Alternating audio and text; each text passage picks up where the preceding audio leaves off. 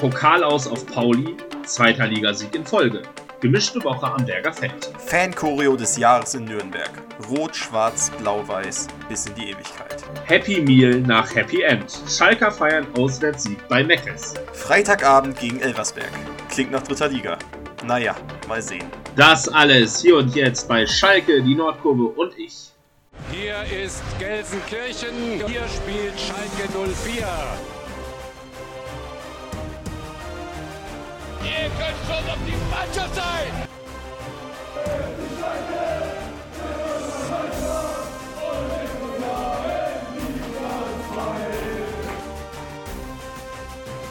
Es gibt gewisse Dinge im Fußball, die sind nicht beeinflussbar. Abseits von Raul, Raul, Raul, Raul!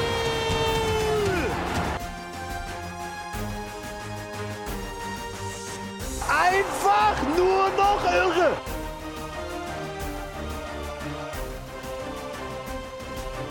Schalke Die Nordkurve. und ich. Und damit herzlich willkommen zurück zur nächsten Ausgabe des Podcasts Schalke, die Nordkurve und ich.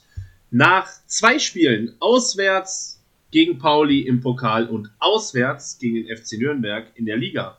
Doppelfolge heute, ähm, ja, doppelt so viel Spaß, leider nicht mit doppeltem Erfolg. Ein Sieg, eine Niederlage.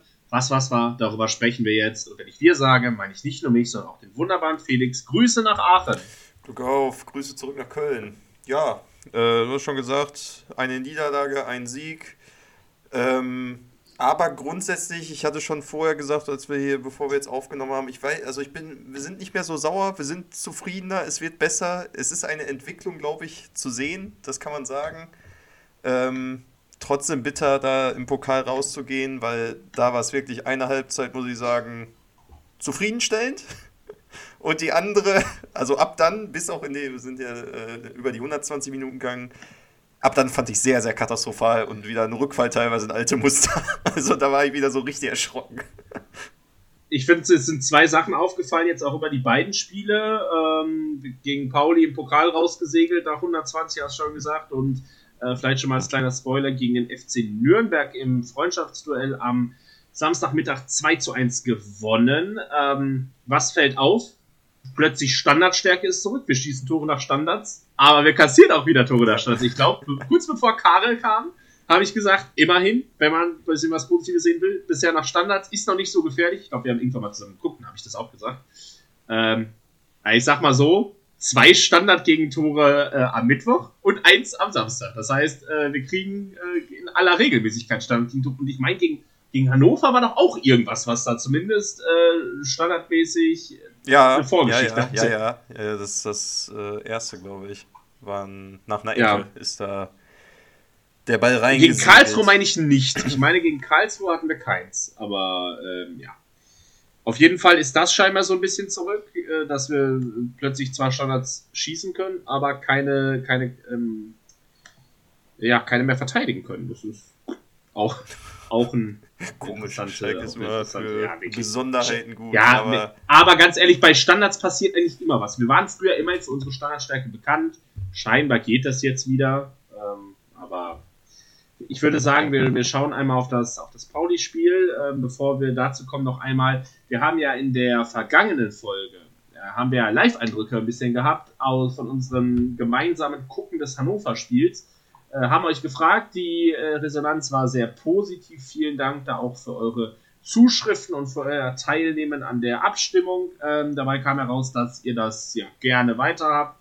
Wir können gerne, glaube ich, noch ein bisschen an der Qualität arbeiten. Das ist natürlich nicht ganz so einfach, wenn ein Mikrofon halt in der Mitte steht und man halt wirklich zusammen das Spiel guckt und nicht die ganze Zeit irgendwie Mikrofon der Hand halten will, was ja verständlich ist, weil da gehört beim Spiel nur die Flasche Bier hin.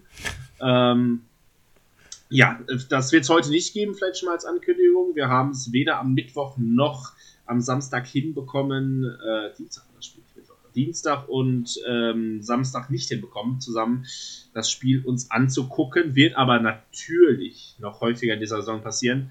Und wenn wir es einrichten können, dann nehmen wir euch da, denke ich, gerne wieder mit. Heute aber nicht. Trotzdem die Folge in gewohntem Format. Nur, ähm, ja, wir werden durch das Pauli-Spiel jetzt, würde ich sagen, nicht ganz so ausführlich durchgehen. Ehrlich gesagt auch, weil es sehr, sehr wenig zu berichten gibt. Ich habe das Spiel mit Mitbewohnern hier äh, von mir verfolgt, die zumindest zum Teil keine Schalker sind, sondern auch das Spiel neutral gesehen haben. Und ja, ähm, was, was soll man sagen? Also die haben gesagt, das ist ein richtig katastrophales Langweiler-Spiel gewesen und so habe ich es auch wahrgenommen. Was spannend war, war, dass Schalke gespielt hat und dass da mein Puls hochgegangen ist. Und dass es dann noch in die Verlängerung vielleicht gegangen ist. Ja, aber das war, auch, hätte man auch direkt Elfmeter schießen können. Ja, ja, ja, ja, gewesen. Das also stimmt. das war wirklich grauenhaft langweilig, dieses, äh, das, dieses Fußballspiel. Und äh, ich würde trotzdem sagen, wir schauen einmal, weil sich relativ viel verändert hatte, teilweise zwangsläufig, teilweise von Karel Geratz so entschieden, einmal auf die Aufstellung fürs Pokalspiel. Richtig, da haben wir, ja gut, Fährmann ist, denke ich, klar, hat auch sogar im Pokal gestartet, hatte auch die Einsatzgarantie bekommen, Merkin, Kaminski in der Dreierkette, dann gab es die erste Änderung, Cissé ist reingerückt für Kalas. Ähm, Mittelfeld sah aus Lazadu von Anfang an ran, neben Schallenberg auf der Doppelsechs, re rechts Matrijani, einfach aktuell, wie gesagt, pure Alternativlosigkeit auf der rechten defensiven Außenbahn. Ähm, links äh, Tobi Moore, durfte ran. Äh, auf der 10 hat Karaman gespielt. Wir haben diesmal mit einer Doppelspitze gezockt. Terodde und Lasme zusammen. Also doch ein paar Änderungen, auch ein bisschen in der Formation. Äh, dadurch, dass wir jetzt mal mit einer Doppelspitze wieder gespielt haben. Wobei Terodde, Lasme und Karaman sich da, denke ich, immer sehr doll abgewechselt haben. Und ähm, gerade was die erste Halbzeit anging, muss man sagen, standen wir, das ist mir so positiv aufgefallen, ehrlich gesagt, ultra kompakt. Also wir haben sehr, sehr wenig zugelassen äh, für Pauli. Äh, Pauli kam gar nicht ins Spiel, dadurch wurde dementsprechend das Spiel auch langweilig, weil wir ja auch jetzt nicht für unsere offensive Stärke bekannt sind. Ähm, ja, aber das war, fand ich auf jeden Fall mal ein Schritt in die richtige Richtung. Auch was, äh, fand ich, unsere Doppel-6 defensiv anging, war es in der ersten Halbzeit, fand ich echt eine solide Leistung. Also Schallmer-Glatzer, die hier ja in dem Podcast das eine oder andere Mal schon einen über Deckel bekommen haben, muss ich sagen, in der ersten Hälfte, über die zweite, die zweite jetzt noch nicht äh, mit einem berechnet, fand ich das echt solide. Also ich, ich war echt zufrieden. Ja, also es, es hat zumindest so ein bisschen Stabilität wieder gegeben, auch, äh, auch gerade von ähm, ähm gerade gerade was so den Spielaufbau angeht, haben wir weniger Fehlpässe gehabt. Was mir aber sehr negativ wieder mal aufgefallen ist, waren diese komischen Sachen, die teilweise in der Innenverteidigung passiert sind. Letztes Mal schon angesprochen, was sich teilweise da hin und her gespielt haben. Ähm, ja, ging, ging gar nicht. Aber erste Halbzeit ist es gut gegangen. Wir wollen vielleicht nur kurz, äh, wollen jetzt nicht tief ins Spiel reingehen, wir wollen aber vielleicht einmal über die Tore sprechen. Und zwar ist der FC Schalke 04 tatsächlich in Führung gegangen und gerade schon so ein bisschen äh, angeklungen, ein bisschen angeteasert nach einer Standardsituation. Und ähm, ja, es gibt, ein, es gibt einen Freistoß für, für Schalke aus dem, ja, ich würde sagen, Halbfeld, kann man, kann man glaube ich, kann man, glaube ich, äh, kann man, glaube ich, sagen. Ähm, Aujan nicht gespielt. Das heißt, Tobi Moore ist unser Mann für Standards und tatsächlich ja der Schalke mit der besten Flankenquote bisher. Bringt den Ball und es ergibt sich tatsächlich die erste Torchance. Ähm, Kaminski kriegt den Ball an Kopf, äh, schöner Kopfball, setzt sich da stark durch und ähm, ja, setzt sich da gegen Irvine durch, schädelt den Ball ins Tor, 1-0 Schalke.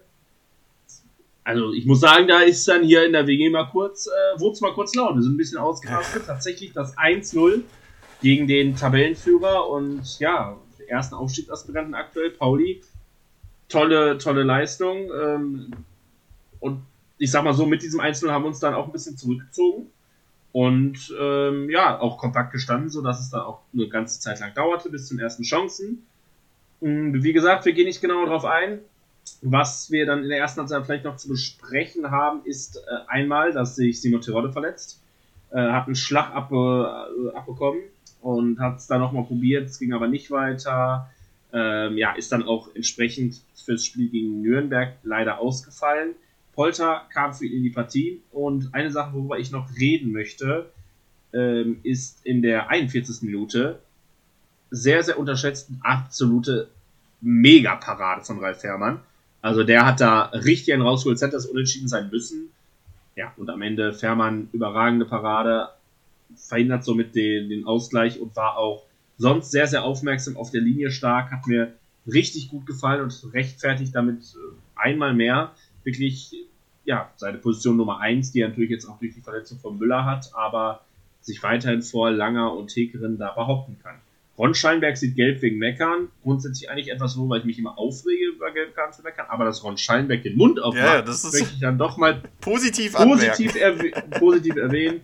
Mit diesem 0-1 gehen wir in die Pause. Bis dahin alles gut. Zweite Halbzeit dann nicht mehr so. Ja, das stimmt. Auch, aber auch weil äh, Pauli dann, ja, sag ich mal, ihre Spieler, die sie, sie haben ein bisschen geschont, muss man sagen. Jetzt kam äh, direkt nach der Pause Metcalf und Eggestein also eigentlich zwei Stammspieler, die äh, sonst bei Pauli äh, ja in der Liga zumindest immer von Anfang an spielen.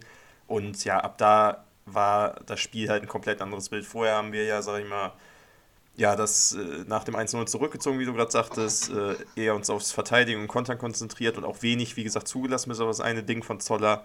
Aber dann ging es wirklich nur noch äh, in eine Richtung. 48. Minute musste Fährmann direkt äh, äh, wieder ran, der dann Distanzschuss abwehren muss. Und ähm, dann hat es auch nicht lange gedauert, bis, äh, wie gesagt, es wurde immer nur aufs Tor gefeuert. Und irgendwann gab es eine 56. Minute, kriegt Merkin leider den Ball von Irvine an die Hand. Für mich ein klarer ein Elfmeter, den du geben kannst. Ähm, Nach jetziger Regelauslegung richtige Entscheidung. Ja. Ähm, Hartl tritt an, trifft natürlich, schickt Fährmann an die falsche Ecke. Hartl, der jetzt auch, glaube ich, schon diese Saison, ich weiß nicht, hat er im Ligaspiel gegen uns einen Doppelpack gemacht? Ja, ja, das ist das dritte Tor von dem gegen uns genau. Also wir scheinen da Lieblingsgegner von ihm zu sein. Ja, und dann steht es halt 1-1 und äh, ja, es schien so, als ob dieser ganze Matchplan für die zweite Halbzeit da schon dann irgendwie im Arsch war, weil wir so gar nicht ins Spiel gekommen sind. Äh, es hat nur noch Pauli gespielt. Wir haben Pauli auch zu Abschlüssen kommen lassen. Zwar nicht immer ultra gefährlich, aber äh, es ging trotzdem, muss man sagen, nur noch in eine Richtung.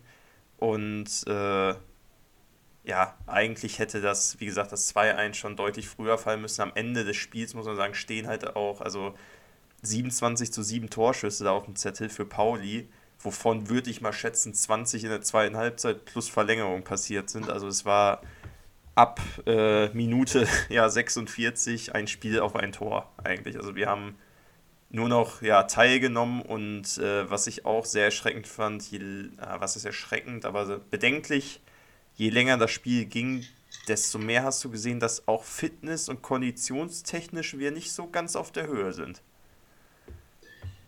Das war das auch, was mir eigentlich am meisten gestört hat. Gar nicht, dass du da gegen Pauli dann das Tor fängst. Ähm, ja, durch einen, durch einen Strafstoß ist halt unglücklich, aber sondern dass halt konditionsmäßig einfach sehr, sehr wenig kam. Ähm, mit dem 1-1 geht es dann in die Verlängerung. Also durchaus hätte Pauli da schon früher das 2 1 erzielen können. Äh, ja, aber wir retten uns dann in die Verlängerung. Ja, und in der äh, in dieser ist dann Pauli noch mehr drückend überlegen. Von uns kommt gar nichts mehr. Kondition war völlig erschöpft.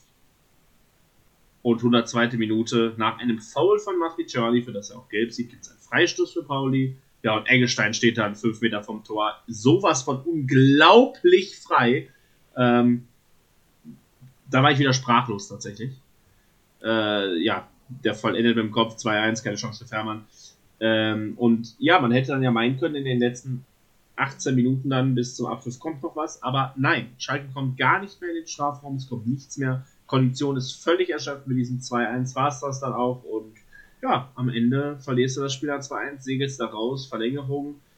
Äh, gegen Pauli kann man sicherlich verlieren, aber gerade dieser Fitnesszustand war halt wirklich äh, ja, sehr, sehr das bedenklich. Und auch und beide ist etwas, was auch Karel, ja, was Karel Geras auf jeden Fall nochmal äh, noch mal üben wird. Und äh, ja, das, ich sag mal so, er hat es ja auch so ein bisschen angesprochen, was Brian Lassmer angeht. Er meinte ja, als er, als, als Geratz kam, hatte Lassmer maximal 60 Minuten im Tank. Inzwischen sind es fast 80. Ähm, ja, und dass er halt noch physisch besser werden muss. Wir es da vielleicht exemplarisch für, für, für, für den Rest oder auch für, für viele weitere Spieler da, die halt über 90 Minuten wirklich Konditionsprobleme haben und über 120 dann erst ja, recht, das war klar zu sehen. Es war natürlich auch eine kurze Zeit von Samstag bis Dienstag, trotzdem darf dir das als Vollprofi nicht passieren. Deswegen. Und ähm, ja, es ist jetzt noch ein Spiel, wo sie sich überall reinhauen müssen. Und äh, das ist eh erstmal Länderspielpause. Also da nochmal bitte, bitte äh, Vollgas ja, geben. Es kann halt nicht sein. Schluss es, es kann ja nicht sein, dass das einmal jetzt eine englische Woche ist und die halbe Mannschaft geht am Krückstock. Also, so, wir haben ja generell schon immer, also die Verletzungen, die ja wir ja aktuell im Team haben, die meisten sind ja muskulär bedingt. Das ist ja auch so eine Sache der. Ja, aber das ist auf Schalke seit Jahren. Ja, aber das, ich finde es diese Saison halt wieder nochmal sehr, sehr äh, symbolisch und exemplarisch, wie viel, wie viel da ausfällt, weil irgendwie Zerrung hier, Zerrung da, Muskelprobleme, äh, Adduktorenprobleme auch immer gern gesehen.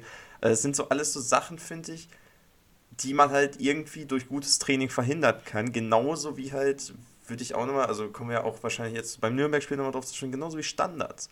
Es gibt nichts Einfacheres, als sowohl Offensivstandards zu trainieren, als auch zu verteidigen. So, das kannst du halt wirklich sehr, sehr gut trainieren und sehr gut simulieren, auch im Training. Und dass das dann so passiert, also das ist das einzige, einzig Ärgerliche plus dieses Konditionsding halt vom Pauli-Spiel, muss ich auch sagen, wie die Tore halt fallen, ist absolut bitter. Klar machen wir auch das Standardtor, aber ähm, ja, nur so kannst du, glaube ich, aktuell die da oben in der zweiten Liga schlagen. Also da, gegen Pauli sehen wir halt spielerisch halt kein, also kein Licht. Muss man, muss man sagen. Und ich glaube, da gibt es auch noch ein paar andere Mannschaften, wo, wo das ähnlich äh, sein wird. Ja. Ja, das ist halt, das ist halt so ein bisschen, bisschen bitter. Wir haben es immerhin geschafft, kein Gegentor aus dem Spiel herauszukassieren. Und für, äh, wo du gerade die englische Woche ansprachst, vielleicht als kleine Beruhigung, es ist äh, die letzte englische Woche gewesen. Wir sind jetzt aus dem Pokal raus und es gibt vom äh, Spielplan her, da wir äh, ja, in diesem Jahr keine WM im Winter haben, keine englischen Wochen für die Zweitligavereine in der Rückrunde. Das bedeutet, dass wir ja da mit, mit Start vom 21. Januar einfach einmal die Woche spielen und dann passt es also maximal zwischen Sonntag und Freitag vier Off-Tage haben wir mindestens immer. Das äh, ja, dürfte ja wohl reichen. Apropos, äh, wo wir nur gerade über Spielplan reden, ähm, es wird mal Zeit, dass mal wieder was bekannt gegeben wird. Von den Ansetzungen her, weil, also, wir haben jetzt den 6. November und Spiele vom 10. Dezember, also einem knappen Monat, sind immer noch nicht angesetzt. Da finde ich auch schon wieder äh, bisschen schon wieder schwierig. Ja, teilweise im Oktober. Die sollen gut geplant sein. Bitte? Die Adventswochen. Die Adventswochen. Die müssen gut ja, ja. sein. Da steht viel an. Ja, ja. Ja, stimmt. Äh, wir, zum Beispiel, wir sind gegen, äh, gegen Fürth im Stadion. Da, ja. Ich glaube, es ist dann der dritte Advent. Äh, ja, das sollte, das sollte vielleicht mal langsam angesetzt werden. Das wäre doch, das wäre doch sehr, sehr angenehm. Ähm, ich würde sagen, wir machen das Pokalspiel zu und schauen dann knappe vier Tage später vorbei. Da geht es auswärts nach Nürnberg und wie wir schon hier im Podcast häufig angesprochen haben und wie ihr es vielleicht auch mitbekommen habt, es war eine große Choreo geplant und die Choreo äh, kam über die Freundschaft, die äh, älteste und beste Fanfreundschaft in Deutschland zwischen dem FC Nürnberg und Schalke brauchen wir, glaube ich, nicht mehr reden, das brauchen wir, glaube ich, nicht mehr erklären. Ja, und äh, wir haben ein Banner komplett über die, ähm, über die Haupttribüne gehabt in Nürnberg und ja, einfach eine gemeinsame Choreo. Ich, also ich möchte da gar nicht so wahnsinnig viel zu sagen. Es sah geil aus, guckt euch an. Das kann ja. man nicht in Worten beschreiben. Äh, war, es war wieder eine super schöne Auswärtsfahrt, das Max-Morlock-Stadion, was ja, ja einfach aufgrund der Größe des Steins nicht immer ausverkauft ist, oder selten ausverkauft ist, mit 50.000, restlos ausverkauft. Auf jeden Fall sehr, sehr schön. Äh, tolle Stimmung von beiden Mannschaften, hat richtig Spaß gemacht, glaube ich, als neutraler Fußballfan äh, ja, sehr, sehr angenehm. Trotzdem hatten wir im, äh, im Podcast vorher ähm, das angesprochen und auch in unserem Insta-Post, wo wir über die Spiele informieren, äh, ja, hatten wir, hatten wir gewarnt, Nürnberg ziemliche Tretertruppe, die unfairste Mannschaft der Liga. Und obwohl es ein Spiel zwischen zwei befreundeten Teams war, hat man das, finde ich, gemerkt. Also Nürnberg war fleißig am Treten und fleißig am Diskutieren. Äh, hartes Spiel gewesen. Bevor wir da ins Spiel reingehen, worüber wir ein bisschen ausführlicher reden wollen, weil es das aktuellste ist, ähm, ja, haben wir wieder einiges verändert, weil Tempelmann nicht mehr gelb-rot gesperrt war, weil Tirode verletzt war und noch so ein paar andere Sachen. Und das erzählt euch jetzt Felix. Richtig. Im Tor, trotzdem noch immer bewundert. Äh, Fährmann natürlich. Äh, in der Dreierkette hat sich was geändert. CC, der ja gegen Pauli ran durfte, Wurde wieder rausgenommen, Carlos hat wieder für ihn angefangen, sonst blieb alles gleich. Beim alten Kaminski und Murkin haben dann die Dreierkette vervollständigt. Ähm, in der Mitte waren wir ein bisschen offensiver unterwegs. Schallenberg als einzigen wirklichen Sechser äh, im Team in der Startelf gehabt. Dann daneben Tempelmann und äh, Drexler, die in der Zentrale unterwegs waren. Rechts, ja, Matriciani, wie gesagt, noch immer aus Alternativlosigkeit. Brunner, den gibt es noch immer nicht. Und Kabadai, ja, bei ihm hat, sieht man halt, finde ich, dass er defensiv dann doch ein bisschen zu sehr äh, die Defensive äh, vernachlässigt und eher doch nur vorne einen auf CR7 macht. Ähm, links äh, Auerjan äh, reingekommen äh, für Mohr. Ähm, und vorne haben wir dann mit einer Doppelspitze auch wieder gespielt. Terodde, wie gesagt, verletzt gewesen. Karaman und Lasma haben dann da dort angefangen. Und ja, wie du schon sagtest, äh, war ein ruppiges Spiel. Aber die erste gelbe Karte, die ja relativ früh gefallen ist, in der vierten Minute, war Quatsch. Ja, ähm, also erstmal äh, nochmal einmal Nachtrag. Ähm, Aujan für Moor, Moor gar nicht dabei, war angeschlagen, Vorsichtsmaßnahme, daher überhaupt nicht im Kader gewesen. Äh, dasselbe gilt übrigens für Asan Uedraogo, immer noch nicht fit. Ähm, und ja, wir werden da gleich noch ein bisschen was zu sagen, auch so als kleiner Reminder an uns, dass wir es gleich nicht vergessen, äh, Bezug auf die U17-WM. Ähm, ja, genau, jetzt einmal, du hast gerade die gelbe Karte angesprochen, Schiedsrichter-Sicht, Schiedsrichter-Nerd Talk meinerseits äh, wer diesen Podcast seit inzwischen 102 Folgen verfolgt, weiß, dass ich selbst Schiedsrichter bin, entsprechend ja viele Entscheidungen verstehen kann, ähm, weil ich relativ regelkundig darin bin und ähm, ja, ich sag mal selten gegen Schiedsrichter hier ledern. Ich möchte das jetzt auch nicht tun. Wolfgang Haselberger war der Schiedsrichter. Leute, die so ein bisschen Fußball verfolgen und nicht so tief drin sind wie ich, werde jetzt sagen, wer ist auch ein bisschen nachvollziehbar. Der Mann hat noch nicht wahnsinnig viele Spiele, vielleicht auch nicht in der ersten Liga. Ähm, ich schaue gerade einmal live nach, wie viel, ähm, wie viel, wie viel Zweitligaspiele überhaupt hat, weil ich meine mich nämlich zu erinnern, dass er auch erst zu dieser Saison aufgestiegen ist. Ähm, Wolfgang Haselberger, übrigens etwas überraschende Ansetzung, weil er kommt aus Bayern und wir haben in Bayern gespielt, also in Nürnberg, war jetzt kein, war jetzt kein Problem. Äh, aber ich sag mal, eine ungewöhnliche Ansetzung. Es war sein zwölftes Zweitligaspiel, daher vielleicht noch so ein bisschen Welpenschutz. Aber er wirkte ja in vielen Momenten meiner Meinung nach maßlos überfordert. Das war so ein bisschen die allgemeine Körpersprache. Also er ist ohne Fehler, die am Ende das Spiel entscheiden. Aber ich sag mal so, man macht sich halt als Schiedsrichter das Leben sehr, sehr schwer, wenn man in einer, nach drei Minuten da eine gelbe Karte zieht, die halt völlig übertrieben ist und weil man halt die ganze Zeit an seine eigenen Ansprüchen gemessen wird. Und äh, ja, man bringt dann halt unnötig Unruhe ins Spiel. Das ist Haselberger in diesem Moment leider passiert. Es macht für mich ehrlich gesagt so ein bisschen den Anschein, als hätte der DFB sich gesagt, ah, ist ja ein Freundschaftsduell, dann können wir ja auch mal dann für einen großen Verein wie Schalke, können wir da ja auch mal einen Schiedsrichter ansetzen, der jetzt noch nicht so erfahren ist. Äh, ja, ich glaube, das ist denen ziemlich um die Ohren geflogen am Ende.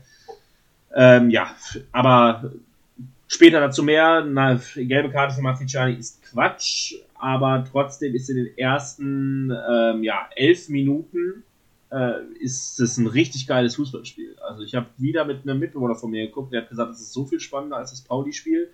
Äh, und ich sehe es auch absolut so. Es war ein, ein offener Schlagabtausch, Schalke, aber klar, ja, tonangebend. Und in der 10. gab es auch die erste richtig dicke Chance. Schallenberg, der zu Auerjan chippt, der bringt den Ball in die Mitte ja, und am Ende kommt Tempelmann dran und dann stellt sich die Frage, ist Martinia noch dran und lenkt den Ball an Pfosten oder trifft Tempelmann den Pfosten? Ähm, Schiedsrichter Haselberger entscheidet auf Ecke. Für mich war das eher ein Abschluss. Ich sehe keinen Kontakt von Martinia, aber das möchte ich jetzt nicht beurteilen. Ähm, ja, nach dieser Ecke hätte es aber trotzdem fast 1-0 gestanden, weil Henning Matriciani aus 20 Meter zum Abschluss kommt und Martinia zum Fliegen zwingt. Äh, tolle Parade da vom, vom Ex-Hamburger Keeper.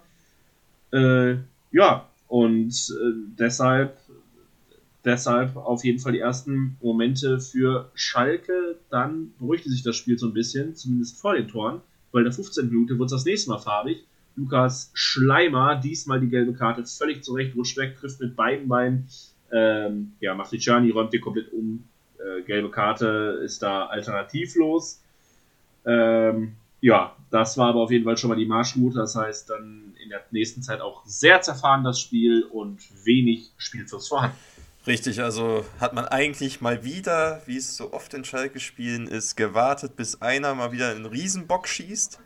Äh, das war nämlich in der 18. Minute sogar auch schon wieder fast auf unserer Seite der Fall. Merkin, der dann nach dem Zuspiel ausrutscht und äh, ja, noch, noch gerade so schnell wieder aufstehen kann, den Ball noch wegschießen kann, weil sonst wäre ein Nürnberger, ich glaube Usum wäre es gewesen, frei durch gewesen. Ähm, also man hat wirklich, wie gesagt, sich so ein bisschen ja abgetastet dann und geguckt, wer macht hier den ersten Fehler. Ähm, wir haben viel mit langen Bällen agiert, äh, hinter die Kette. Ich verteufel es oft, aber ich fand gegen Nürnberg hat man gesehen, dass das äh, ja der Weg zum Erfolg sein könnte. Ähm, da wir relativ schnelle Spieler haben, hatten jetzt vorhin mit Karaman und. Ausnahmsweise mal Geschwindigkeitsvorteile. Genau, äh, Geschwindigkeitsvorteile hatten und auch äh, körperliche Vorteile. Und das sollte sich wirklich in der 36. Minute dann bezahlt machen. Mörkin, der aus der eigenen Hälfte einen langen Ball Richtung Karaman spielt, der setzt sich ultra gut durch, stellt super den Körper rein. Ähm, ja, und dann passiert was, was relativ selten im gegnerischen Strafraum passiert, wenn Schalker da unterwegs sind. Die Leute wissen, wo sie hinlaufen sollen. Ähm, ja, und äh, Karaman kann dann richtig gut in den Rückraum, in den Rücken der Abwehr nochmal ablegen, wo Drexler ja eingelaufen kommt. Der muss nur noch den Fuß hinhalten. Torwart Martinia keine Chance. Steht 1 zu 0 und man muss sagen, das war richtig gut gespielt. Das war mit Plan. Gut kann man sagen, glücklich, dass der lange Ball äh, vielleicht ankommt, aber wie gesagt, äh, ich fand, dass das wirklich diese langen Bälle gegen Nürnberg gerade in der ersten Hälfte wirklich alle, also da, der, das war halt der Plan, der Matchplan, diese Langbälle hinter die Kette, dass wir unsere Geschwindigkeitsvorteile und auch körperlichen Vorteile ausnutzen. Es sah nach Spielidee aus und das hat mich eigentlich am meisten gefreut in dieser ersten Hälfte. Ähm, definitiv, ich habe jetzt hier auf dem Notizzettel noch stehen, 33. Minute, äh, Freistoß Nürnberg. Ähm, da geht es aber gar nicht darum, dass sich daraus eine Chance entwickelt, sondern ein Beispiel einfach für diese diese knappen 50-50-Entscheidungen, die einfach so in beide Richtungen falsch getroffen wurden.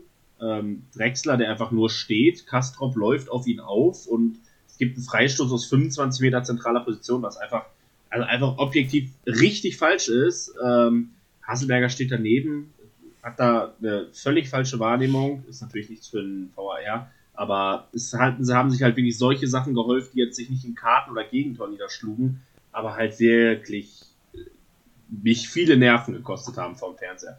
Äh, in der 37. hätten sich meine Nerven fast beruhigt. Nur eine Minute, nämlich nach dem 1-0 von Drexler, steht es fast 2-0. Und es ist ein ähnlicher Angriff. Tempelmann äh, ja, läuft äh, auf äh, Gürleyen zu und legt im perfekten Moment äh, raus zu Kenan Karaman, der sich wieder toll durchsetzt und äh, diesmal nicht in die Mitte gibt, weil keiner da steht, sondern einfach mal abzieht und ja, nur den linken Pfosten trifft, da geht er aufs kurze Eck ja, kann man drüber streiten, hätte das lange Eck nehmen müssen, aber da hätte es fast 2-0 gestanden, aber ja, leider zum zweiten Mal im Spiel nur Aluminium. Und ähm, ja, dann gibt es eigentlich nur noch eine Sache in der zweiten Halbzeit. Es geht wieder, steht Schiedsrichter Wolfgang Haseberger im Mittelpunkt. Drexler wird gefault im Mittelfeld und es ertönt kein Pfiff, ähm, was 0,0 zur Linie passte. Einerseits ärgerlich, andererseits verletzt sich Drexler bei diesem äh, Einsteigen ein bisschen. Äh, hat auf jeden Fall ja, starke Schmerzen danach, äh, macht dann weiter, aber spielt sichtbar oder Schmerzen weiter. Ich war etwas überrascht, dass er zur Pause draufgeblieben ist dann, aber wieder so ein Beispiel, wo ich mir gedacht habe, ach, wer das Spiel gesehen hat, weiß, welche Szene ja. ich meine, da wo Drexler halt dann lange liegt, ist, ach, das äh, wirklich hat mich hat mich Nerven gekostet, äh, weil Haselberger halt wieder genau daneben steht. Man sieht es in der Zeit nicht so schön, aber ja, genug jetzt erstmal für die erste Halbzeit, wenn Schiedsrichter sich beschwert. 1-0 in die Pause, wie schon gegen, äh, wie schon gegen Pauli. Wie schon gegen Pauli war die erste Halbzeit gut und wie schon gegen Pauli ging die zweite Halbzeit scheiße. Richtig. Äh, zunächst gab es aber einen Wechsel, bei einem Doppelwechsel bei Nürnberg. Möller-Deli kam für den gelb verwandten Schleimer, Lohkemper für ja, einen sehr schwachen Usun. Muss man sagen, haben wir gut aus dem Spiel genommen eigentlich. Den mitbesten Spieler, glaube ich, der Nürnberger in dieser Saison bis jetzt, Usun. Ähm, wir haben auch gewechselt. Kavadai kam für Matrijani. Ja, Matrijani halt auch gelb gesperrt und auch massiv überfordert teilweise wieder gewesen mit. Ähm, ja, aber seit Wochen. Mit, äh, wie heißt er, Okunuki? Der, also es ist wirklich, Okunuki, das ist ja, wirklich ja. unsere Achillessehne. Die rechte Seite da kriegt Matrijani gar nicht auf die Kette. Du brauchst da nur einen dribbelstarken Spieler und äh, Matrijani kassiert fünf Beinis im Spiel und wird äh, zehnmal abgekocht. Also, War gegen Hannover mit Köln auch so. Ja, Also, da war Köln das äh, Pendant zu Ukunuki. Ja, müssen wir auch aufpassen. Ja, du hast gesagt, Halbzeit ging relativ schlecht los. 47. Spielminute, Eckschalker Florian Flick trifft nach einer Ecke. Tempelmann klärt zwar äh, unzureichend, aber ja, damit ein bisschen Ping-Pong und ein bisschen, ja, keine zweiten Bälle gewinnen auf unserer Seite. Landet der Ball dann bei Flick, der schaltet schnell und äh, ja, drückt den Ball in die linke Ecke. Könnte man sagen noch, Fährmann hätte vielleicht ein bisschen ja, intensiver abspringen können, vielleicht kommt er dann dran, aber sieht den Ball auch sehr spät und äh, da deswegen keine, keine Schuldzuweisung. Der Ball muss viel früher geklärt werden. Also ich, ich verstehe nicht, wie das, wie das passieren kann, dass man ja so, Amateur klingt schon wieder so böse, aber doch so war es eigentlich, so unzureichend ja, ja. den Ball da klärst und dass sich da auch keiner, das ist passiert nämlich auch so oft, dieser letzte Wille, dieser letzte, diese letzte Entschlossenheit, da einen Fuß vorzuhalten mal. Vor, vor den. Äh, genau. Das, das geht mir richtig auf den Geist in letzter Zeit. Mein Highlight bei diesem Tor übrigens, ähm, guckt euch es gerne nochmal an. Die Highlights sind jetzt ja inzwischen auf YouTube oder auf der Zone, je nachdem, wo ihr schaut. Ähm, der Ball, du hast es gerade beschrieben, flippert da so ein bisschen an der Strafraumkante umher und achtet mal in dieser gesamten Szene nur auf Kenan Karaman. Der steht am, ja, kurz ist Quatsch, aber sozusagen am Strafstoßkreis äh, des Strafraums, an der kurzen Seite sozusagen. Und er hat eigentlich seinen Mann. Also Karaman hat gar keine Schuld, aber wie, schaut mal bitte, wie er das Spiel beobachtet und wie entgeistert er seine Mitspieler anguckt, als er feststellt, wie frei Flick steht. Also wirklich, Kahamann ist, der, der kann es wirklich in dem Moment nicht glauben, wie scheiße das verteidigt ist. Das ist wirklich, also in Kah, also so sah, so wie Kahamann da guckt, so saß ich vor dem Fernseher, wirklich, also völlig entgeistert. Das muss ich sagen, war so ein bisschen das, was, ähm, ja, ich da irgendwie in dem Moment ja, auch so als. Vor allem hätten wir zwei Minuten später noch schlimmer geguckt, fast. Also. Ja, ja. Übrigens, wieder ein Standard gegen ähm, 49. Minute, du hast es angesprochen. Ähm, Kaminski, ich habe vorhin gesagt, äh, gefährliche Rückspiele, Pässe in der Abwehr. Ja, Kaminski will irgendwie den Ball zu Fährmann spielen. Äh, das Zuspiel von Carlos ist früher auch schon Knete, aber spielt den Ball zurück zu Fährmann viel zu kurz. Benjamin Goller, Schalker, springt dazwischen, umkurvt Fährmann und schließt ab und Kaminski schafft seinen Fehler wieder auszubügeln, den man dann auf der Torlinie klärt. Aber äh, so erschreckend. wieder so ein Moment, wo, wo, mir das wirklich das Herz mal wieder in die Hose Ich, ich verstehe auch nicht, also du, du, sagst es, dieses, dieses, äh, das Spiel hinten in der Kette, was ja eigentlich jetzt nicht so schwer ist, einfach sich da, wofür wir auch, sag ich mal, sehr bekannt sind, äh, ohne irgendeine Gefahr den Ball einfach nur durch die Kette spielen zu lassen. Das, das, das sind ja unsere Seitenwechsel, hintenrum über die Kette. Dass die mittlerweile auch nicht mehr funktionieren, weil die sich da kniehoch die Bälle zuspielen. Sehr, sehr äh, spannend, würde ich, würd ich, das, äh, würd ich das mal betiteln. Ja, in der Folge dann äh, ja, mal wieder das Spiel eingeschlafen. Äh, Flick musste verletzt runter. Ähm, ich weiß gar nicht, was da passiert ist. Er, äh, Boah, der hat sich richtig beschissen vertreten. Mit, mit, dem, mit, mit diesem Rasen hängen geblieben oder so, ne? Ja, ja das, ist, das sieht so aus, als ob da schon wieder irgendwas am Knie ist. Das ist wirklich. Der gehört ja uns sogar noch bisher los. Ja. ja, für ihn kann Dumont und ähm, der war direkt mal aktiv, schickt Goller mit einem Langball hinter die Kette. Der kann dann eine Ecke rausholen. Also es war dann auch so, dass irgendwie Nürnberg da ihren Weg gefunden hat, uns äh, vorne zu attackieren, auch mit Langbällen. Ähm, ja, wir haben dann auch gewechselt. Äh, 64. Minute Doppelwechsel. Top für Karaman, Keke Top, auch seit langem mal wieder im Kader gewesen. Äh, Latza kam dann für Drexler. Auch ein spannender Wechsel, dass Latza kommt. Ähm, aber Drexler, glaube ich, das war auch eher noch Vorsichtsmaßnahme. Der hat sich ja in der ersten Hälfte, da hat er ja dann einen Schlag bekommen. Da wurde dann ausgewechselt und ja, Latzer dann rein, Top rein. Und da muss ich auch sagen, beide echt überzeugt dann gewesen von denen. Also die haben nochmal wirklich, hätte ich nicht gedacht, Schwung reingebracht. Auf jeden Fall, was aber dann vor allen Dingen erstmal Schwung ins Spiel gebracht hat und die Nerven wieder so ein bisschen hochgeschraubt hat, nachdem es ja recht langweilig war, war dann, dass es von beiden Seiten aus härter wurde und von Nürnberger Seite, sowohl vom Publikum als auch von der Bank, als auch von den elf Spielern auf dem Platz, äh, ja, einfach sehr meckerig wurde. 69. Derry John Merkin, gelbe Karte. 74. Janis Horn, gelbe Karte. 75. Nathaniel Brown, gelbe Karte. Ähm, 77. Minute ähm, kriegt, ich glaube, es ist der Co-Trainer von Nürnberg, der die gelbe Karte kriegt. Trainer Christian Fjell äh, ja, ist dann äh, mit der Entscheidung über die gelbe Karte nicht einverstanden, möchte mit Schiedsrichter Haselberger diskutieren und läuft ihm so 10 Meter aufs Feld hinterher. Das hat auch für ihn die gelbe Karte zur Folge. Also so eine schöne 10 Minuten Zeit mit fünf gelben Karten, äh, viel Gepfeifen von den Rängen, Unruhe, vielen kleinen Fouls. Ähm, ja. Und in der 85. Minute gab es dann mal wieder eine Chance. Leider für den FCN, ähm, die in der zweiten Halbzeit, das muss man so klar sagen, äh, die bessere Mannschaft waren. Schalke erst Halbzeit besser, Nürnberg Platz in der zweiten Halbzeit besser.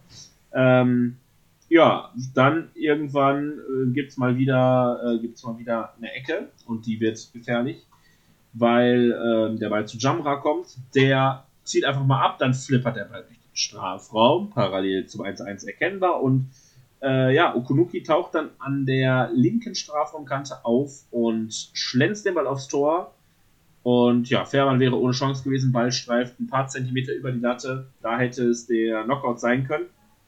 Ähm, ja, für Lassmann war dann nach 85 Minuten, immerhin 85 Minuten im Tank gehabt, war dann Schluss. Es kam Polter. Bei Nürnberg kam noch äh, Hübner für Gürleyen. Und ja, dann gibt es eine Situation, wo äh, der Ball hoch an den Strafraum gespielt wird. Und Latza dann, da habe ich ihn, äh, habe ich ihn dann tatsächlich in dieser Situation gelobt hier vom Fernseher. Ähm, wird dann gestoßen und ich sag mal so, es gehört auch dann zu der Intelligenz und Erfahrung von Latza mit seinen 34 Jahren, da dann halt diesen Ball festzumachen, das Foul zu ziehen, das auch dem Schiedsrichter so anzuzeigen, der ja mit Entscheidungen ja 50-50 ein bisschen Schwierigkeiten hatte, äh, bekommt diesen Freistoß. Sehr, sehr intelligente Entscheidung, äh, das, das so zu lösen davon Latza. Und es ist mal wieder Zeit, Aujan und Jana. Ja, Felix, erzähl. richtig. was Also es, dieser Freistoß explizit hat mich so krass daran erinnert, so an unsere Prime-Zeit in der zweiten Liga, also letztes Mal in der zweiten Liga. Eine scharfe Flanke aus dem Halbfeld von Aujan und dann lässt da nur einer, sag ich mal, den Ball leicht über den Scheitel streifen und äh, der Ball fliegt ins lange Eck. Diesmal war es Latzer, äh, ja, ich glaube mit einer der kleinsten sogar zu dem Zeitpunkt auf dem Feld gewesen. der kleinste auch der was. der kleinste- kleinste von den 22. Ja, äh, kommt wirklich auch extrem. Ein Grauder verteidigt. Wow, wäre ich frei, sauer äh, gewesen. Ja, da an den äh, zum Kopfball und ja, versenkt ihn wirklich in Stürmermanier und äh, trifft das zum 2-1, 89. Spielminute, Lucky Punch. Ähm, ja, in der Folge ist auch nicht mehr viel passiert, außer dass Kastrop sich noch von Nürnberg eine gelbe äh, ja, abholt, weil er top ja, am Trikot zieht, taktisch gelb. Äh, Baumgartel hat noch Spielzeit bekommen, fand ich auch sehr interessant dann noch. Für, für Auejan wurde dann Ja, einfach einen Innenverteidiger Ja. reinwerfen. alles, alles hinten rein, Bus parken. Ja, aber muss man auch sagen, Nürnberg ging ja auch unter der Woche über 120 Minuten gegen Rostock mit dem besseren Ende für sie, aber ähm, die, die konnten auch nicht mehr. Man muss auch sagen, es gab auch ein paar kleinere Unterbrechungen in der Schlussphase aufgrund von Krämpfen, auch auf unserer Seite mal wieder. Ähm, ja, deswegen wurden auch sieben Minuten nachgespielt, aber wie gesagt, da ist nicht mehr sehr viel passiert. Ähm, rein zu gar nichts nämlich. Und ja, dann gewinnen wir das Spiel mit 2 zu 1. Jetzt nicht haushoch verdient, auch nicht absolut unverdient, aber das sind, glaube ich, die Siege. Unentschieden wäre das richtige Ergebnis gewesen. Ja, Äh, expected Goals 1 1,36 zu 1,38. Also, ja, aber unentschieden wäre verdient es ist, gewesen. es ist aber genau das, was wir auch letzte Woche schon gegen Hannover gesagt haben. Also, vielleicht ist es, also du brauchst dieses Matchglück einfach in unserer Situation gerade da auf Platz 16. Ja, mittlerweile nicht mehr auf Platz 16, aber dieses Glück brauchen wir nun mal jetzt aktuell in den Spielen, gerade gegen Gegner aus dem oberen Tabellen, aus der oberen Tabellenhälfte. Und äh, ja, das Glück des Tüchtigen vielleicht auch. Also, so wie die immer reden, dass sie im äh, was sie im Training alles machen und dass sie so hart trainieren. Ja, und dann hat man sich wahrscheinlich auch mal ein Happy Meal nach dem Spiel verdient. Ja. genau. Äh, falls ihr euch fragt, was es damit zu tun hat und es dann vielleicht noch nicht mitbekommen habt, äh, die Schalker Spieler haben das Spiel dann äh, die Volkbälle äh, gefeiert. Man ist dann gemeinsam mit dem Mannschaftsbus auch noch zu Meckes gefahren und hat sich da erstmal laut Watts-Informationen ähm, äh, haben sich die Spieler dann da ein Happy Meal gegönnt. Also, Also, dass ihr euch belohnt. Ja, alles fein, ist okay. Ist, ist ja auch wirklich im Zeitalter von Fitness und all ja. Aber wir, wir reden so viel über Fitness und mm. erstmal mm. erst so Platz 15, zweite Liga, erstmal ab zu Meckes. Mein Highlight ist halt dieses Bild. Guckt es euch an, es gibt äh, gibt's, äh, überall für die Twitter-User unter euch. Ähm, diese Bilder, wie die da vor diesen Selbstbestell-Tafeln äh, bei Mecke stehen und diese ganzen Schalker, die aus dem Stadion kommen, nur mit zwei Promille ja, sich da irgendwie ja, noch so ein Big Tasty reinfahren von der Rückfahrt, da so neben sitzen und sich diese Szenerie angucken. Du siehst also auch einfach wieder, wieder, so, wieder so Leute wie, wie äh, Drexler und Latzer da so im Cissé da das übersetzen da und erklären, ja, so, ja. Hier, die so zeigen hier, das, das ist das und das.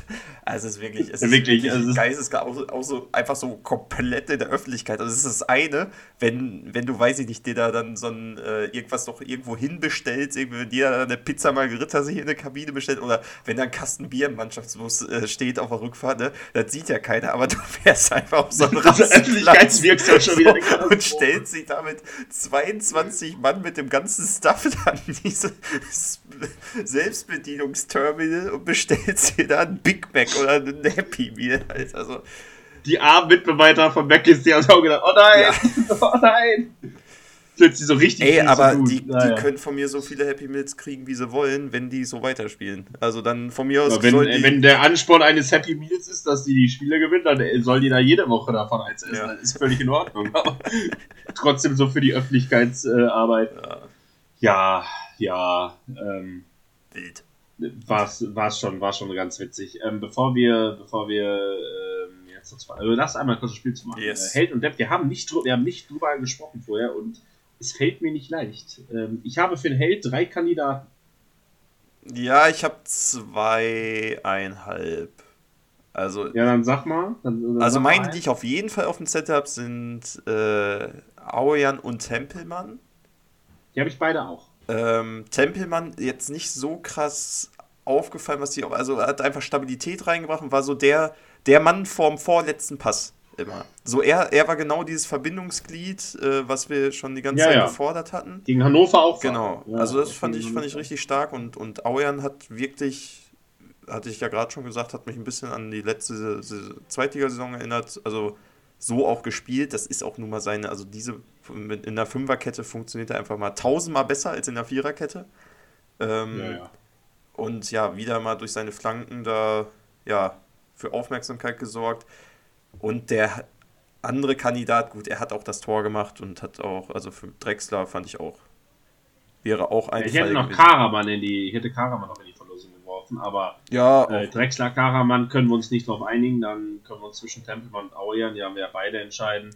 Äh, ich würde mich tatsächlich äh, auch aus dem ganz anderen Grund Tempelmann letzte Woche, er war nicht ganz so auffällig wie gegen Hannover. Aujan nicht gespielt, reingekommen für Moore und auch wieder für Stabilität gesorgt. Also ähm, demnach würde ich jetzt persönlich mit Aujan gehen. Mit dem Thomas. Ja, ist okay. Mit Thomas. Bin ich, bin ja. ich dabei. Also, ja, gut. Gut. Können wir machen, ja. Und Depp ist. Und, äh, und ja, es ist. Dreimal, also äh, für die Leute, die uns auf Instagram folgen, die anderen, wir haben es gerade nicht erwähnt, äh, im Pokalspiel war Held Fährmann Detmar Cucciani. Und ich glaube, er, er macht einen Hattrick. Ne? Er holt den Hattrick. Er holt den Hattrick. Leider, aber es tut mir so leid. Äh, also, das ja, wäre aber 5,0 ja, und 45. Aber hätte er, aber ja. hätte er das Ding reingehauen, ne? Diesen Volley da gegen, gegen Matedia, dass wir da äh, vielleicht hätte ein Zeitzeuge werden können von etwas ganz Historischen die Henning Matriciani da ein Riesentor macht, äh, das, dann wäre natürlich nicht Depp gewesen, aber es ist halt, es ist, es ist einfach die, äh, es ist die ja, größte Baustelle. Es ist die größte Baustelle. Also, also was, was bei Auerjan so ist, dass er in der Fünferkette deutlich besser performt als in der Viererkette, ist bei Matriciani komplett andersrum. Also in der Fünferkette, ja, ja. das ist das Also als Schienenspieler ist der Master so das, das geht gar nicht. Das Ganze, also der hat ja auch teilweise Bälle geklärt, aus Versehen zur Ecke, seine Flanken mhm. vorne landen im Tor aus. Und also es ist. Ja, dann, ey, aber ganz ehrlich, was willst du ihm vorwerfen? Der wurde halt irgendwie notdürftig ja. in die zweite Mannschaft vom SV Lippstadt geholt, hat als doch als Physio dann parallel gearbeitet. Also, ich bin da, das kannst also du eigentlich gar nicht ich vorwerfen. Bin gar nicht aber, böse. trotzdem, da, also, aber es, es gibt keine andere logische Wahl. Der ist halt einfach ja. überfordert auf dieser Position. Der ist kein Schienenspieler und wenn da einer mit ein bisschen technischer Raffinesse ankommt, dann wird es halt gefährlich. Ähm, ich mache, oh Gott, oh, das fliegt mir um die Ohren, der Call, aber egal. Ähm, Elversberg hat so einen eigentlich nicht. Also, vielleicht, vielleicht, vielleicht gegen ja. Elversberg nicht deppen, sollte er den Spiel und Brunner nicht fit sein, das steht ja noch nicht ganz fest. Ähm, aber Elversberg hat jetzt eigentlich nicht den technisch versierten Linksaußen, im Gegensatz zu Hannover und Nürnberg jetzt. Ja, wahrscheinlich kramen die den aber irgendwo aus der A-Jugend dann noch raus oder so. Ja, ja, wahrscheinlich. Plötzlich, das, das reicht halt, ja, aber schwierig. Äh, lass uns aber kurz über Assa und Uedraogo sprechen. Yes. Ähm, und über das Verhalten des Vereins. Äh, also Assa Uedraogo aktuell angeschlagen, könnte jetzt fit sein gegen Elversberg. Danach ist Länderspiel. Länderspielpause, unter anderem das Afrika Cup, äh, das betrifft uns nicht. Ähm, ist er jetzt schon? Nationalmannschaftsspiele. Afrika. Ja, ja, Afrika Cup. Da muss ich bei Kickbase gucken noch, ob ich einen afrikanischen Spiel Ja, ja. Ja, ja. Kirassi würde ich nicht holen, sagen wir mal so. äh, auf jeden Fall hat auf jeden Fall hat Uedraogo aber die große Ehre, nominiert zu sein für die U17 WM. Die U17 WM be, äh, beginnt jetzt, äh, beginnt jetzt, ich glaube, am Donnerstag. Und ja, ich sag mal so, Uedraogo sollte er gegen Elversberg im Kader spielen und nicht schon direkt dahin fliegen, wo die übrigens ist, in Indonesien. Also richtig weit weg, auch noch richtig umständlich. Ähm, also sagen wir mal so, er würde gegen Elversberg jetzt spielen für Schalke, wäre er auch erst zum zweiten Gruppenspiel da. Das Problem ist jetzt, was heißt Problem? Die Regel ist, ähm, die Vereine sind nur verpflichtet, ihre Spieler, die für FIFA-Nationalmannschaften, also letztendlich auch für die U17 und die ganzen weiteren U-Mannschaften nominiert werden, nur in der äh, Freistellungsperiode vom 3. bis, ich glaube, zum 21. November freizustellen. Das heißt, wenn, also Schalke muss das da machen, da hat man keine Wahl, dann wäre Uedraogo für zwei Gruppenspiele und, also fürs zweite und dritte Gruppenspiel und fürs Achtelfinale würde er dann da spielen. Ähm, dann sagt Schalke halt aber ja, danach äh, wollen wir den wieder zurückhaben. Das bedeutet einerseits natürlich für die deutsche U-Nationalmannschaft ist natürlich ziemlich ungeil so, und ja, ich sag mal so, ne, wenn halt Schalke entscheidet, ja, unser, unser Match, äh, unser, unser Seelenheil und unser, unsere Hoffnung hier ruhen auf diesem 17-jährigen Assan Uedraogo, dann ist das eigentlich auch schon wieder ein Armutszeugnis für, für den Verein, dass er ihm da diese Chance nimmt, eventuell um den Titel zu spielen. Ehrlich gesagt bin ich im U-Fußball äh, nicht so drin. Äh, wir haben ja jetzt aber, aber jemanden, der sich damit gut, gut auskennt, äh, mit dem müssen wir, müssen wir glaube ich, mal reden. Ähm, ja, aber man muss halt aber sagen, genau, soll, sollte halt so halt die Möglichkeit. Ist schon eine kranke Stütze da in der U17. Ne? Also der hat die halt jetzt im ja, Sommer ja. zur EM geschossen, ne? Und äh, also zur Europameisterschaft. Und das ist. Ja. Das, also ich finde es auch nicht so geil, ehrlich gesagt, von Schalke da. Du hast es schon gesagt, es kann nicht sein, dass, dass klar, er gehört einfach zu den besten Spielern das, äh, von uns. Also das sei aus Frage, aber trotzdem sollten wir das ja irgendwie auffangen können, weil ob der, also ob Uedraogo sich so weiterentwickelt, wie er es jetzt tut, vielleicht ist das die einzige Möglichkeit für ihn, irgendeine WM zu spielen. Irgendwann und das, ja, das ja. ihm so zu verbauen und das auch so umständlich auch noch zu machen. Also wäre Ja, das jetzt irgendwie mit, also wäre es jetzt irgendwie, weiß ich nicht, in, in Spanien gewesen, die, die äh, WM oder so, aber es ist halt einfach fucking Indonesien, ne? Und der ist jetzt eh schon angeschlagen und jetzt willst du ihn direkt da vom Achtelfinale danach direkt wiederholen, dann soll er direkt wieder spielen. Also. Das würde übrigens, das würde halt bedeuten, also im schlimmsten Fall äh, spielt der am Freitag gegen Elversberg, fliegt am Samstag nach Indonesien, um am Sonntag dann ein Gruppenspiel zu spielen, spielt dann am Mittwoch das nächste Gruppenspiel, ja, ähm, Mittwoch oder Dienstag irgendwie so, nicht. spielt, spielt, spielt am Freitag Achtelfinale, fliegt direkt nach dem Achtelfinale zurück und spielt Samstag dann gegen Düsseldorf. Ja, also Leute, das kannst du nicht machen, das, geht nicht. Also, du, man hat ja jetzt schon äh, sich, sich da mit der USA-Reise von, von der A-Nationalmannschaft aufgeregt, wo, wo die da Privatflieger gestellt haben, äh, dass die aus den USA da wiederkommen. Und äh, Indonesien ist auch nochmal der, äh, ist ja andere Richtung und der Jetlag in die Richtung, dann wenn er wieder nach Deutschland kommt, ist nochmal schlimmer. Also, Nee, nee, nee, nee, ist der Jetlag nicht andersrum schlimmer? Ist der nicht... also für mich war es immer. du, warst da hinten ja, für schon. mich war es zurück. Also ist nicht Richtung, also ist nicht... Also es ist eigentlich immer schlimm, weil du halt, also du, es ist auf jeden Fall so schlimm, dass du nicht 90 Minuten professionell Fußball spielen kannst, egal in welche Richtung du fliegst. Ja, ja. Also- aber der ist, der ist 17 vielleicht verkraftet, der Körper. Nee, das, ja, nee, also ah, ich, ver- ich verstehe es, ich verstehe es nicht, keine Ahnung. Nee, Mal gucken, was da jetzt das auch nein, passiert. das geht also vielleicht ist er im Endeffekt ja auch einfach jetzt komplett verletzt, wobei er heute beim Training Mannschaftstraining wieder komplett mitgemacht hat, aber Ja, ja, ähm, also. Ich finde es spannend. Ich finde es sehr spannend. Ähm, ich weiß auch gar nicht, wie. Ich würde mal gerne Uedraogo sich darüber, weil davon, davon hörst du ja relativ wenig so von, von seiner Seite. Ja, na, so. natürlich halten die, den, halten die den da komplett raus. Also, ich, ich habe jetzt nochmal hier geguckt, wann die, wann die Spiele sind. Also, Deutschland würde jetzt am Sonntag äh, Gruppenspiel spielen. Äh, also Sonntag 13 Uhr, also äh, deutscher Zeit. Das bedeutet, man hätte ja knapp 36 Stunden ungefähr dazwischen, inklusive 12 Stunden Flug zwischen den, äh, zwischen den Spielen. Dann hätte man, ähm, dann hätte man am Mittwoch das nächste Spiel. Und dann hätte man ähm, am Samstag, den, den 18. das nächste Spiel. Dann würde das Achtelfinale laufen.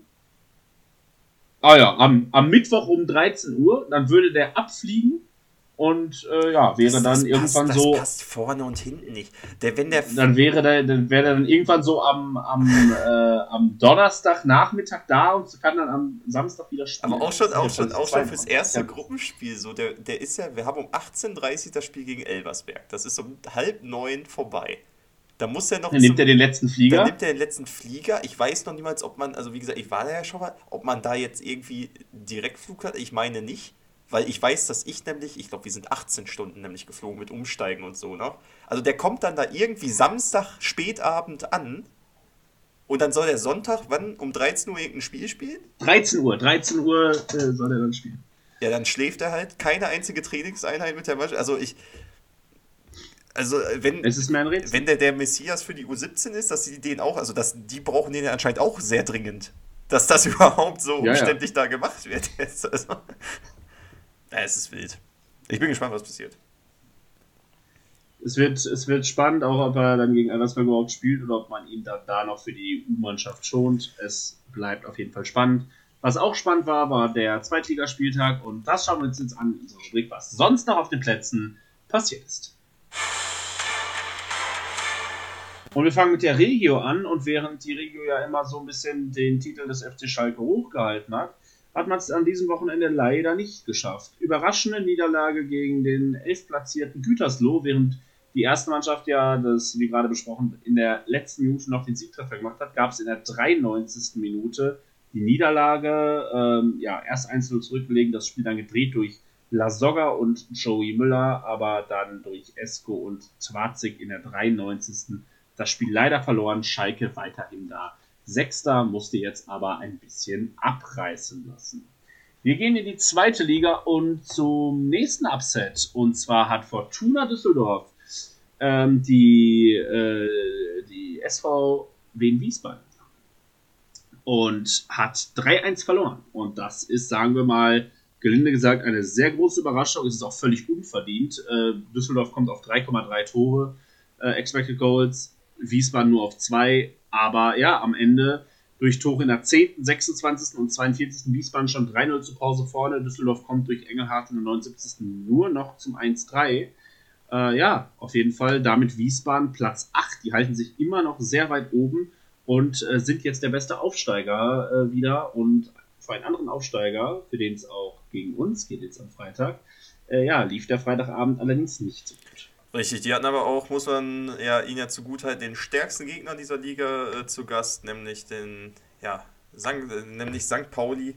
Ähm, ja, unser Pokalgegner von unter der Woche hatte also wenig Regenerationszeit, aber wie gesagt auch eine Riesenqualität trotzdem im Kader. Harte und Eggestein machen in der ersten Halbzeit schon einen Deckel drauf. Ähm, Harte übrigens mit für mich dem Tor des Spieltags sogar fast. Riesentor von Harte. Ähm, ja, gewinnt das Spiel solide mit 2-0, sind danach in ja, Verwaltungsmodus gegangen nach 31 Minuten und haben das Spiel ganz locker ja, abgeklärt, abgezockt, wie ein Aufsteiger gegen, äh, ja, gegen einen Drittliga-Aufsteiger da zu Ende gebracht und stehen weiter auf Platz 1, Elversberg Platz 10. Der FC Kaiserslautern muss abreißen lassen, ähm, ja, und sieht plötzlich steht man hinter Fürth Fürth, die ja auch echt Probleme hatten, aber so schnell kann es in dieser engen Liga gehen. Fürth, äh, ja, die noch vor drei Wochen nach unten gucken mussten, sind jetzt einfach Sechster, nur noch drei Punkte am Aufstiegsplatz. Fürth gewinnt 2-0, Tore durch Gideon Jung und Julian Green. Und in der 69. Minute fliegt Boris Tomiak vom Platz. Äh, Lautern sammelt ja rote Karten wie Panini-Sticker, aber es gibt eine Besonderheit an dieser roten Karte. Und zwar, dass es das im Zeitalter des Videobeweises im Jahr 2023 noch gibt. Die rote Karte ist nach einer Tätigkeit mit einem Zweikampf äh, mit Hygrota. Und dieses Fahr oder diese Tätigkeit ist von keiner Fernsehkamera eingefangen. Das ist also, ähm, es gibt nur die, es gibt die Kamera, äh, die den Zweikampf hat, dann flippert der Ball weg, die Kamera folgt dem Ball und man sieht, wie Schiedsrichter Felix Zweier weiterhin mit den Augen auf der Szene bleibt, dann das Spiel unterbricht und dann die rote Karte zückt. Dann ist die Kamera wieder da und Grota äh, windet sich vor Schmerzen auf dem Bogen, hält sich das Gesicht. Felix Zweier zeigt einen Ellenbogenschlag an. Und man muss wirklich sagen, ja, da muss man dem Schiedsrichter glauben. Es gibt tatsächlich keinen keinen kameratechnischen Beweis für diese rote Karte. Es, ist, äh, es gibt natürlich auch keinen Gegenbeweis. Es ist, dass es das noch gibt, finde ich äh, ja sehr überraschend. Aber Lauter verliert gegen Fürth, führt jetzt Sechster Lauter. Ja, wer auch ein bisschen, ja, wer auch bitter Punkte verloren hat, äh, ja, war Holstein Kiel. Die waren zu Gast bei Osnabrück.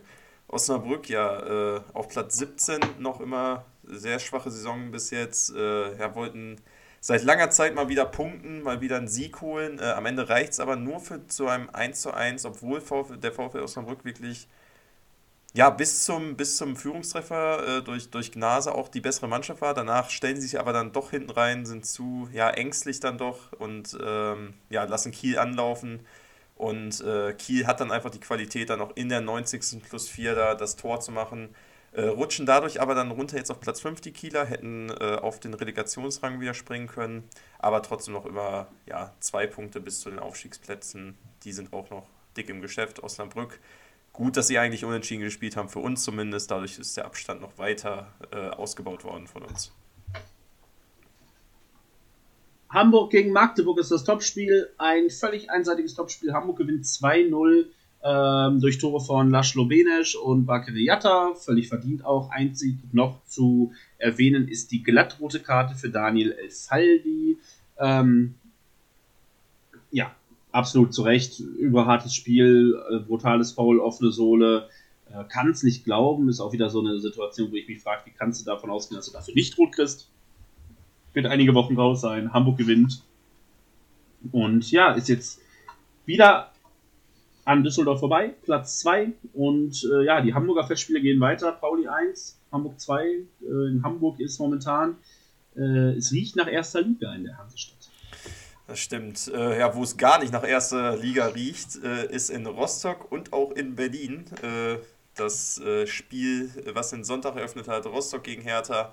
Ja, ähm, klassisches Sonntagsspiel 0 zu 0. Beide hatten ihre, ihre Phasen mal, äh, wo sie hätten ein Tor schießen können. Hertha zum Beispiel hat zweimal Adu getroffen. Rostock äh, ja, scheitert am stark rettenden Clemens, der auf der Linie klärt. Ähm, ja, am Ende denke ich mal ein gerechtes 0 zu 0 sogar oder gerechtes Unentschieden, gerne mit mehr Toren, aber ja, bringt keinem so wirklich was. Rostock springt zwar mit einem Punkt vom Relegationsrang runter, ist jetzt auf Platz 14 und Hertha rutscht runter auf Platz 12 und kann ja ihren positiven Trend nicht weiter fortsetzen.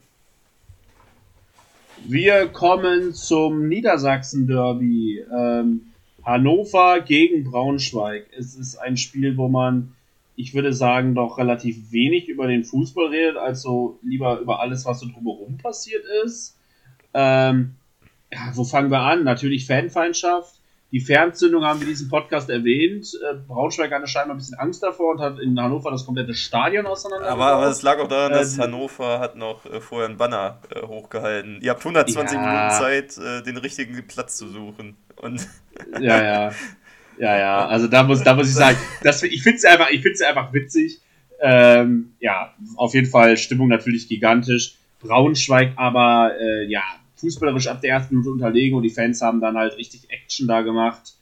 Ähm, ja, und was, was, was, was, soll, was soll man sagen? Ähm, ab dem Moment, wo es 1-0 für Hannover stand in der 12 Minute, hat Braunschweig angefangen, richtig viel zu zündeln, Spiel immer wieder unterbrochen, die Mannschaften zwischenzeitlich in den Kabinen. Sascha Stegemann mit all seiner Erfahrung da ja ganz abgeklärt und souverän das äh, zu Ende bekommen und tatsächlich ohne Abbruch ohne Abbruch runtergehen, äh, runtergehen gemusst. Ja, am Ende steht ein 2-0, was man muss sagen, einfach deutlich höher hätte ausgehen können. Ähm, Nikolaou fliegt noch bei den Braunschweiger mit Gelb-Rot vom Platz, völlig zurecht. Und Braunschweig schafft ein absolutes Novum. Man schafft es tatsächlich 0,0 Expected Goals zu haben. Braunschweig chancenlos, Hannover in jedem Belang besser, wieder auf dem Relegationsplatz. Braunschweig abgeschlagen, letzter.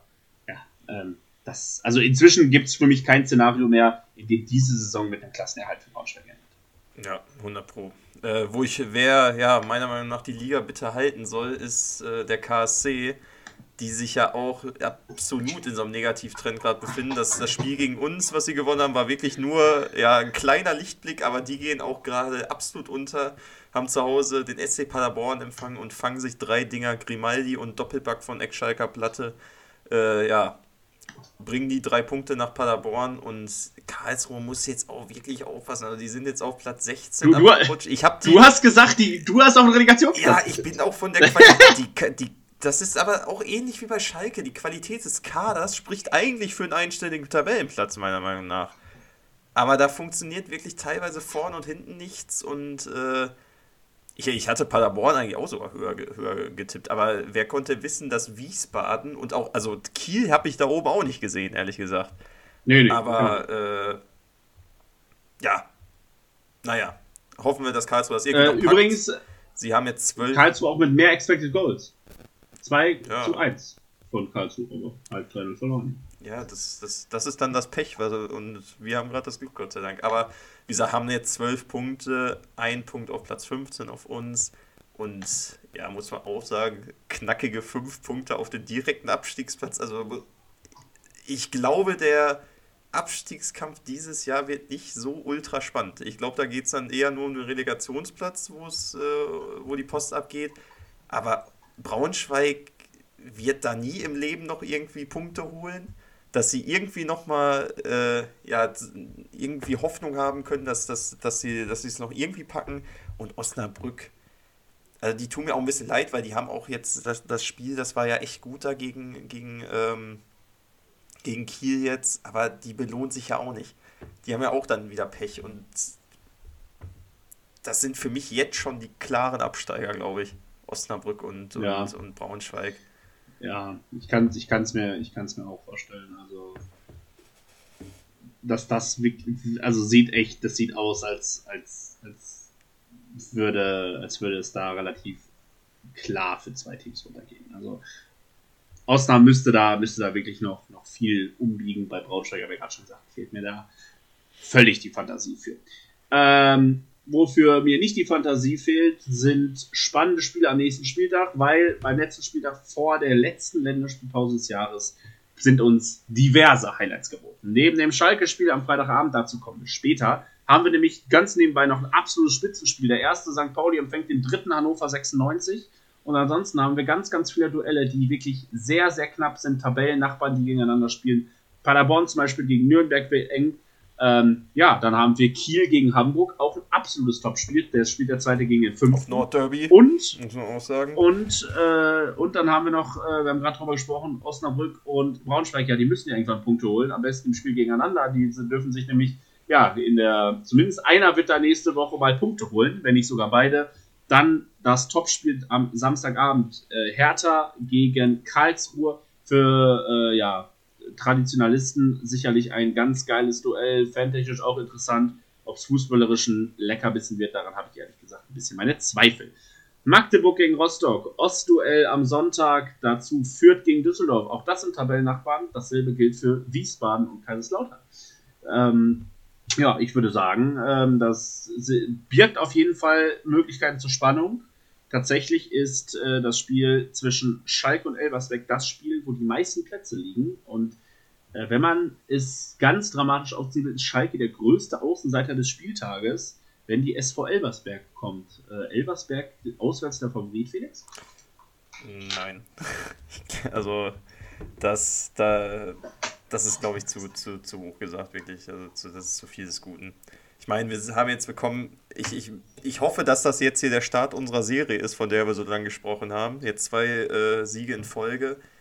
Und ich kann mir ehrlich gesagt nicht vorstellen, dass, dass wir das zu Hause gegen Elversberg äh, verkacken.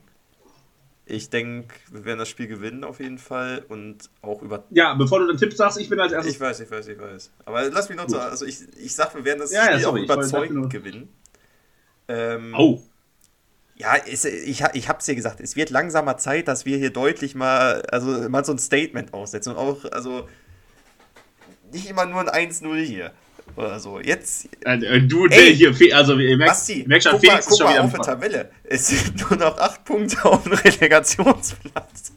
Ja, ja. Nein, Sei mal, nein, nein, so weit, so weit, wo wir Ganz durchgucken. schnell Fresse halt. Vor zwei Wochen hast du noch, vor zwei Wochen hast du noch gesagt, Aufstieg können wir uns abschneiden. Ja, Darüber reden wir gar nicht. Ich das- rede jetzt, das- nur, ich rede jetzt nur noch von Spiel zu Spiel. Und ich sage auch, dass wir gewinnen. oh, und? Schalke, Schalke gewinnt 3-1. Statement hat dann aber relativ wenig zu tun. Wir machen wieder irgendwie drei Tore nach einer Ecke oder so. 3-1 gewinnen wir. Mit den Fans im Rücken wird es Freitagabend drei Tore ist schon viel. Also, ich, ich war, hätte jetzt, drei, also Wieso? ich tippe jetzt 3-0. Ähm, ohne Gegentor. Ich, ich, bin eher dein, über dein Vertrauen in die Defensive überrascht, ehrlich gesagt, als über die drei Tore. Ja, es ist eher mein Vertrauen in die äh, Elversberger Offensive, ehrlich gesagt. Dass die, äh, ja, Aber ich sag mal so, die haben auch nur zwei Tore weniger als Schalke. Ne? Also auch 17 Hütten schon gemacht. ja, ja, aber 17 Hütten gehört eher zum unteren Drittel der Liga. Ja, schon. Und Schon. ich, wie gesagt, ich glaube nicht, dass die, die, die also die Elversberg, ey, die spielt zum ersten Mal, spielt da jeder von denen vor 60.000 wahrscheinlich. Oder haben die schon gegen Hamburg gespielt, in Hamburg oder so? Wahrscheinlich nicht. Die, die haben zu Hause gegen Hamburg Ja, gespielt. also, aber- das ist das erste, ist Highlight für die. Also die werden sich da hoffentlich einscheißen. Ähm, Ja, ich glaube, ich meine auch, dass da noch, also dass da wenige Spieler mit Zweitliga-Erfahrung und ich würde sogar sagen, keine mit Erstliga-Erfahrung spielen bei Elversberg. Also, ja, das, das, das, sind, das sind Pflicht drei Punkte. Brauchen wir auch nicht, also das brauchen wir jetzt hier nicht äh, ja, irgendwie also uns da vor der Saison hätte das jeder unterschrieben, auf jeden Fall. Ich, ich würde das auch Ähm. jetzt unterschreiben. Ich will auch keine PK sehen, wo der Gerard sagt, ja, klar, aufpassen, nicht unterschätzen, aber sich jetzt hier nicht da kleinreden lassen. Also das, das, das sollte man, glaube ich, jetzt nicht tun. Also so langsam. Ja, aber Elver, du darfst Elversberg auf keinen Fall. Nee, nee, nee, nee. Also, Aber da, das birgt dann das- auch wieder die Gefahr, weil wir haben, wir haben ja ein paar Spezialisten, die immer gern gegen solche Gegner nur halbherzig ins Spiel gehen. Nur Ja, ja, halbherzig das die ist halt 90 das Minuten bestreiten. Mal gucken, wie das wird. ja. Äh, die haben übrigens Spieler mit Bundesliga-Erfahrung. Äh, Fakir, aber der ist wahrscheinlich verletzt, hat auf Stuggi gespielt und Paul Wanner, äh, Paul großes Wanner Talent vom FC Bayern, Bayern, ne? hat tatsächlich, hat tatsächlich sechs Bundesliga-Spiele. Ähm, alles Kurzeinsätze, aber naja. Gegen Schalke ist es was anderes. Ich sag 3-1, du 3-0. Wir sind wieder überzeugt. Felix träumt schon vom Aufstieg. Alles ist gesagt. äh, nächste Woche hören wir uns, ähm, wenn wir dann völlig verkartet in der Ecke liegen, weil am Samstag ist 11.11. Gut, dass wir am Freitag spielen. Äh, in diesem Sinne, äh, Allah und Glück auf. Äh, kommt gut in Karneval. Drei Punkte für die von euch, die da sind. Bringt sie mit und bis zur nächsten Woche. Glück auf. Ciao, ciao. Glück auf. Tschüss.